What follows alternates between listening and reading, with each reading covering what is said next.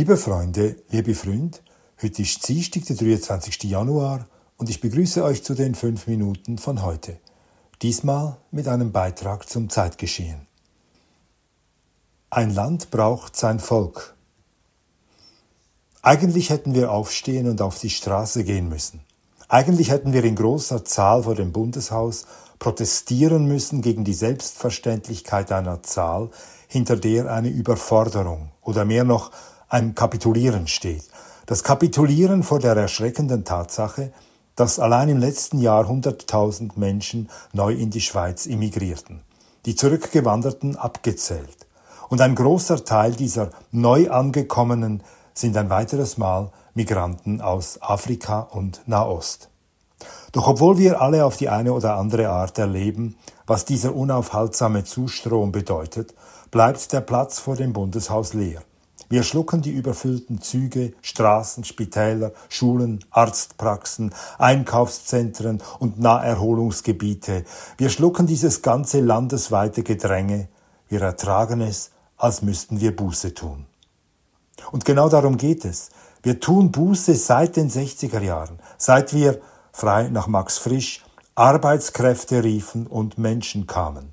Seither haben wir ein schlechtes Gewissen, weil es uns besser geht als den Migranten, die zu uns kommen, weil wir nicht die Heimat verlassen mussten wie sie, weil wir nicht unten anfangen müssen wie sie. Deshalb prallen nach wie vor alle vernünftigen Argumente, die gegen die Masseneinwanderung sprechen, wirkungslos an uns ab.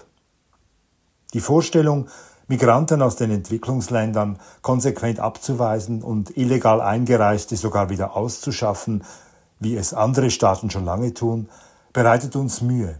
Wir kompensieren das schlechte Gewissen mit Mitgefühl. Auf diese Weise entlasten wir uns. Wir haben Mitleid mit Menschen, denen es schlechter geht. Wir zeigen Verständnis. Wir möchten helfen. Wenn neben uns in der S-Bahn eine Frau aus Afrika sitzt, dann spüren wir zwar, dass sie uns fremd ist, doch das schlechte Gewissen drängt uns zu Toleranz und Großzügigkeit. Und wir denken vielleicht daran, dass sie für uns eine Arbeit verrichtet, die wir selber nicht machen würden. Ich persönlich glaube nicht, ein schlechtes Gewissen haben zu müssen. Warum nicht? Vor zehn Jahren im gleichen Jahr, als in der Schweiz die Masseneinwanderungsinitiative angenommen, aber danach nicht umgesetzt wurde, hielt ich mich in Tunesien auf, ferienhalber. Als wir in Tunis einmal ein Taxi nahmen, unterhielten wir uns mit dem Taxichauffeur, der Französisch sprach, und ich fragte ihn, was er über die vielen jungen Landsleute denke, die den Weg übers Meer auf sich nehmen, um ihr Heil in Europa zu finden. Darauf meinte der Taxifahrer, dass er gar nichts von ihnen halte. Er selber würde sein Land nie verlassen. Er sei hier geboren und gehöre hierher. Es war eine schlichte Antwort, doch sie machte mich nachdenklich. Der Taxifahrer besaß nur sein Taxi und darüber hinaus seine Armut, denn Taxichauffeure wie ihn gab es Hunderte, und ihr Kampf um jeden einzelnen Fahrgast war ein Kampf um die Existenz. Trotzdem wollte der Mann seine Heimat nicht gegen das fremde Europa tauschen, das ihm ein besseres Leben verhieß.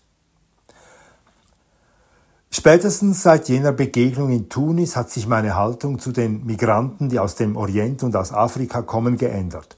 In einem arabischen Land wie Tunesien haben es fast alle schwer. Auch unser Taxifahrer hätte jedes moralische Recht, sein Taxi an den Meistbietenden zu verkaufen und sein ganzes Erspartes zusammenzukratzen, um es bei dunkler Nacht an einem tunesischen Strand einem Schlepper zu übergeben. Alle Taxifahrer in Tunis hätten dasselbe Recht, dies zu tun. Hunderttausende andere junge Tunesier genauso. Das ganze tunesische Volk, mit Ausnahme seiner Oberschicht, könnte auf Lampedusa an Land gehen, Italien durchqueren und in Chiasso am Schweizer Zoll um Einlass ersuchen. Alle hätten dasselbe Recht, zu uns zu kommen. Aber die allermeisten Tunesier und Marokkaner, Algerier und Syrer, Kosovaren und Türken, Afghanen und Schwarzafrikaner, die allermeisten bleiben zu Hause.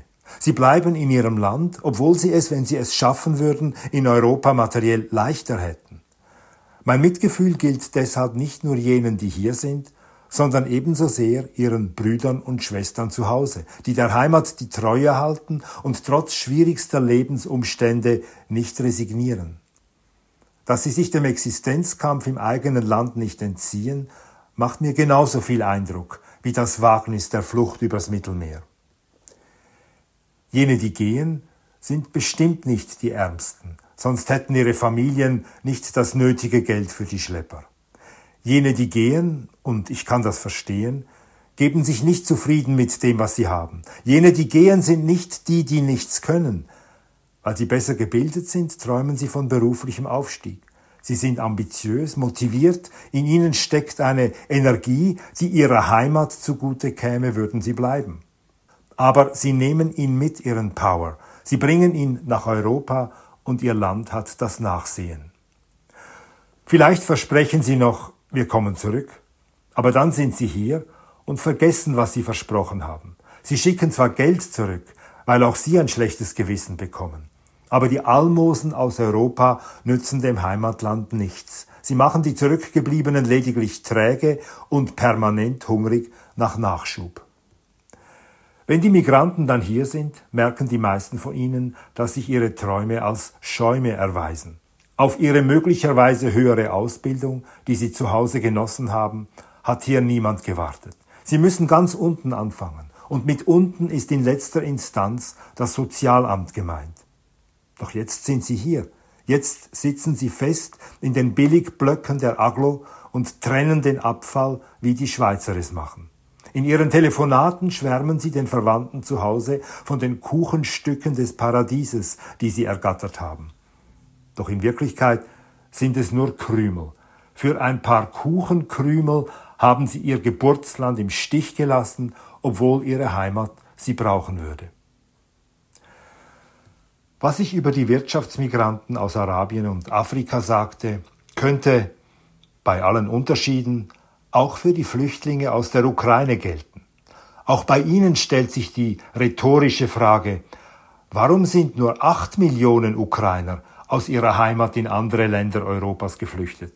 Hätten nicht die zu Hause gebliebenen 36 Millionen dasselbe Recht für sich beanspruchen können, dem Konflikt zu entkommen? Aber sie sind geblieben trotz der Bedrohung, trotz den Gefahren und Einschränkungen, die der unverändert herrschende Krieg mit sich bringt. Sind Sie also die Dummen, die ihre Chance nicht packten, um ihr kriegsversehrtes, am Boden liegendes Land zu verlassen und ein besseres Leben bei uns zu beginnen? Es ist dieselbe Geschichte wie in Arabien und Afrika. Ein Land blutet aus und die Cleveren gehen, obwohl die meisten von ihnen auch bleiben könnten, so wie alle anderen, die geblieben sind. Und auch was die Ukraine betrifft, könnte man den Migranten, die hier bei uns bereits im Begriff sind, neu anzufangen, die Frage stellen, warum kehrt ihr nicht heim, sofern das Kriegsgeschehen es erlaubt? Warum wollt ihr das, was ihr könnt und in der Ukraine gelernt habt, eurem Land nicht zurückgeben? Eigentlich dürfte nicht ich diese Fragen stellen, denn ich will es nicht besser wissen. Aber es gibt eine Stimme, die in diesem Fall kompetenter ist als die meine. Sergei Leschenko, ein Berater aus der Regierung Zelenskis, findet in einem Interview mit dem Tagesanzeiger überraschend offene Worte. Er spricht sich für eine Remigration der Flüchtlinge aus. Zitat Die Rückkehrer müssten nicht in den Schützengräben kämpfen. Aber sie können in der Ukraine im Supermarkt ukrainische Produkte kaufen und Mieten für eine Kiewer Wohnung entrichten. Sie können die Kliniken und Apotheken nutzen und ihre Steuern bezahlen, damit wir Schulen finanzieren können. Ihr Geld fehlt in der Wirtschaft und die Situation wird immer schwieriger. Jetzt gehen ihre Kinder und Jugendlichen in europäischen Ländern zur Schule und integrieren sich dort immer mehr. So wird die Wahrscheinlichkeit, dass sie zurückkommen, immer geringer und wir verlieren eine ganze Generation an jungen Leuten. Zitat Ende. Der Berater beschönigt nichts. Er sagt es unmissverständlich. Wir brauchen die Emigrierten. Ein Land braucht sein Volk, das ganze Volk. Dasselbe könnten auch die Verantwortlichen in den arabischen und afrikanischen Ländern sagen, denen die jungen Menschen geködert vom reichen Europa davonlaufen. Auch Sie könnten sagen, was der Berater der Regierung Zelensky dem Tagesanzeiger zu Protokoll gibt. Zitat Ich glaube, die Gastländer sollten aufhören, die Flüchtlinge zu unterstützen, damit sie heimkehren.